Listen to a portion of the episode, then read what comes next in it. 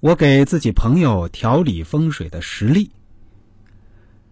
有一回，我身边的一个朋友，严格说来是我的高中同学，对我说，他自从搬了新家之后，家里七岁儿子变得特别调皮捣蛋，而且性格叛逆，不受教育。问是否有风水之法调整？我问，相对比没有搬家之前，大厅是否比以前的要光亮？朋友说，没错。比以前的旧房子要光亮的多了。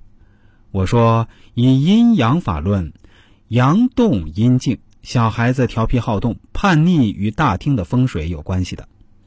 朋友问有办法调整吗？我说有，于是把调整方法告诉他。按我的方法，朋友回家后在大厅某个方位放置了一物。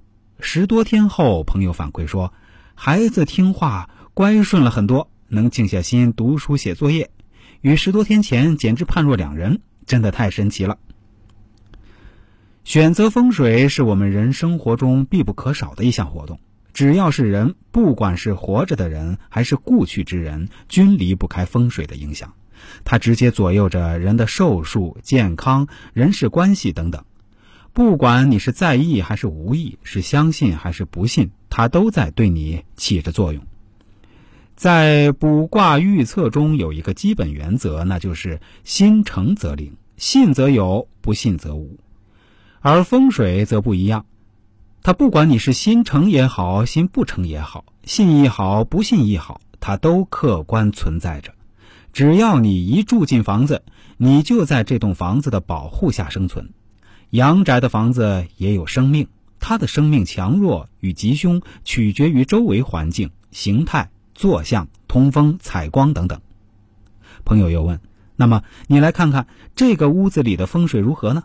我思考了一下，回答说：“住此房的话，会使人耳聋，右脚瘸脚。”我朋友反问道：“你确定吗？”我思量了一下后，斩钉截铁的说道：“我确定。”朋友大赞道：“太对了，事实确实如此。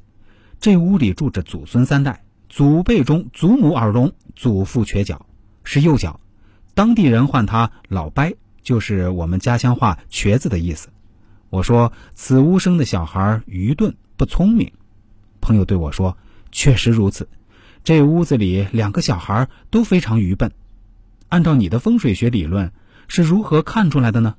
我说：“此宅阴暗且闭塞，又应三角形局，综合观之。”我便可以得出以上结论，朋友顿然佩服的五体投地。